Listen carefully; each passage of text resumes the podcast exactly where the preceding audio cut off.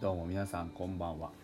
現在時刻は午前3時20分。2月17日金曜日になっておりますが2月16日木曜日フォックストロットの野球語りたいラジオのお時間でございます。皆さん今宵もよろしくお願いいたします。はい。サムスンとの練習試合があったりしました。あのー、えー、案の定ねこの時間に更新してるってことはまあ、寝て起きたんですけど、まあ、もう一回、ね、これ撮り終わったらあの寝るんですけどね。の、まあ、練習試合の結果に関しては、まあ、皆さん追っかけてもらえればいいとして、まあ、奈良間くんですよね。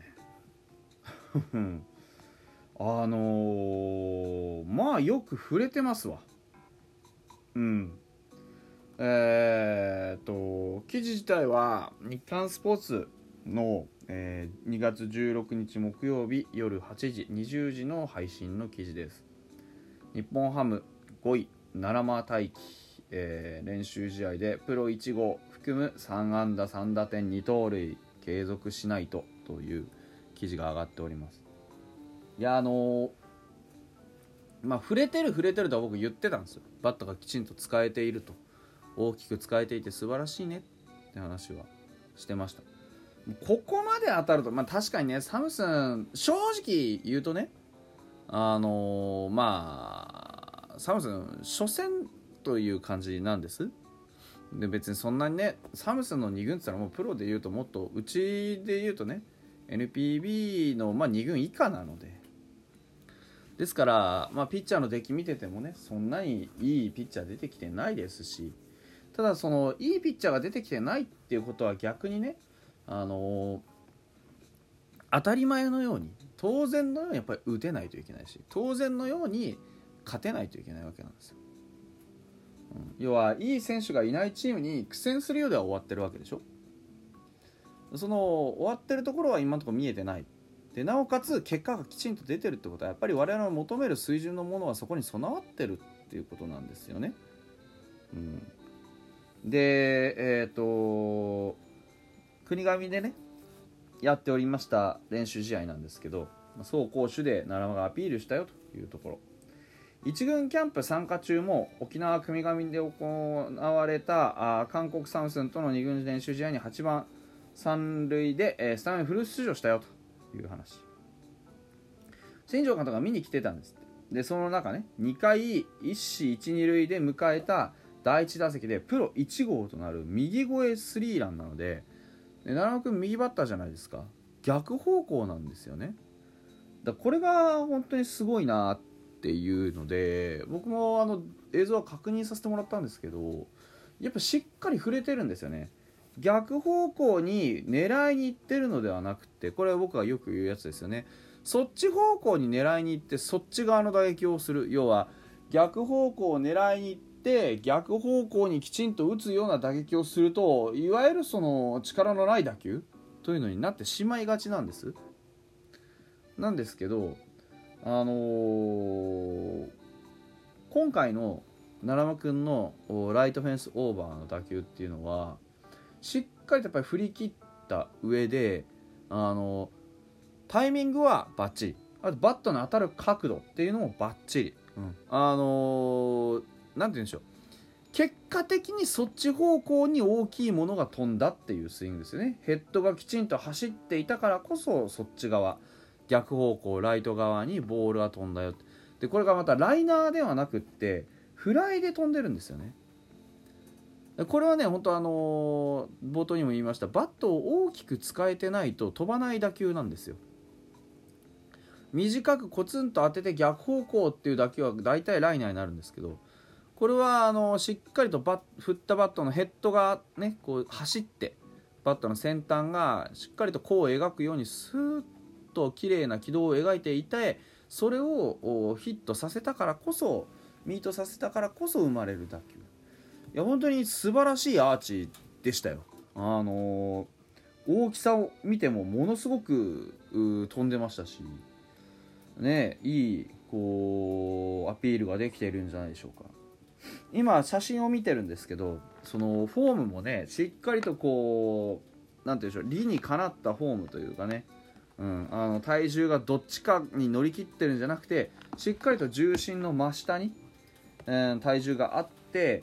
こうバットを捉えるのも体の手前でしっかりと捉えられているというところ。うんいやすごいですね。素晴らしいと思います。でその他にもね、えー、3安打3打点。まあ3打点はこのホームランじゃないですか。他に2安打してさらにねデッドボールも1個受けてる。本当に出塁もすごいし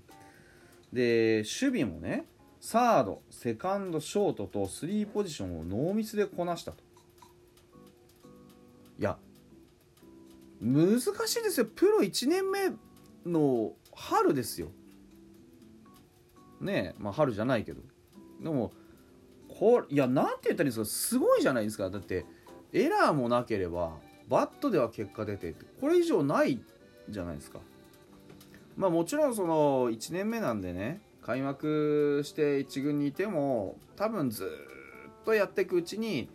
あのものすごく調子悪くなってくると思うんです。体力もまだまだないでしょうし。でもあの1軍で見たいって強く思わせるものを出してくれてこれは素晴らしい。本当に。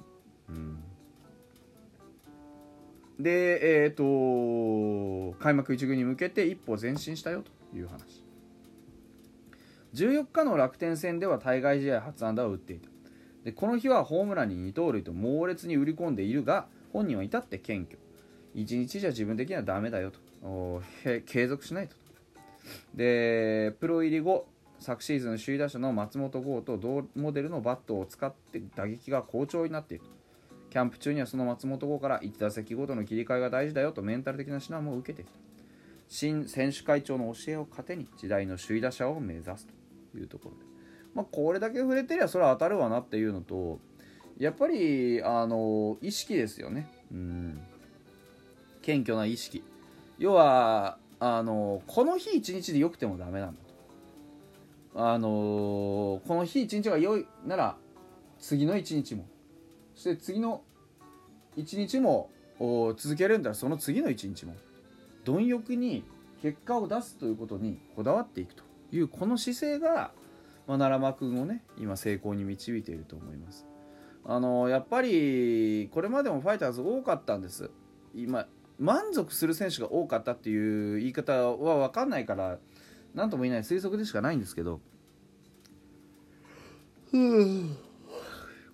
我慢してたんですけどあくびが出てしまいました。すいません。えっ、ー、と何ていうんですか。やっぱりこうスポットスポットで活躍する選手はこれまでもたくさんいました。いや今日あいつ良かったね、うん、でもその次の試合でさっぱりとか。やっぱり1年間通して活躍するとかそのある程度の期間ある程度の試合数を活躍し続けて過ごすっていうことって別に不可能なことでも何でもないのにものすごくハードルが高いことのような感じだったんですファイターズにおいては。でもそうじゃないじゃないですか、うん、それがむしろできないとレギュラーなんてやってられないしそれができないのにね一軍で戦力として置いといてくださいなんてそんな虫のいい話はないわけね。期待値だけで置いとくわけじゃないんですよ一軍っていうのは。だって一軍はそこの成績がプロにとって全ての成績なんですから。そこで成績を残さないといけない。そうじゃないと給料は上がんない。そうじゃないと優勝できないんだ。だから継続していくっていう意識に対するこだわりはものすごくあっていいしそういう意味で奈良間君は今ものすごくこういい集中力をね保ててるんじゃないでしょうか。はい。だからあのー、継続してほしいし奈良間君のね一軍の姿はやっぱり見たいですよね。ここまで来るんだったら。うんと思います。まあ何たってあのー、まだプロ1年目しかも大卒ですけど大卒1年目がねプロ1軍でレギュラーに定着したって別に何にもおかしくないわけで。本当積極果敢に狙っていってほしいですよ。この意識の高さあればね。うん。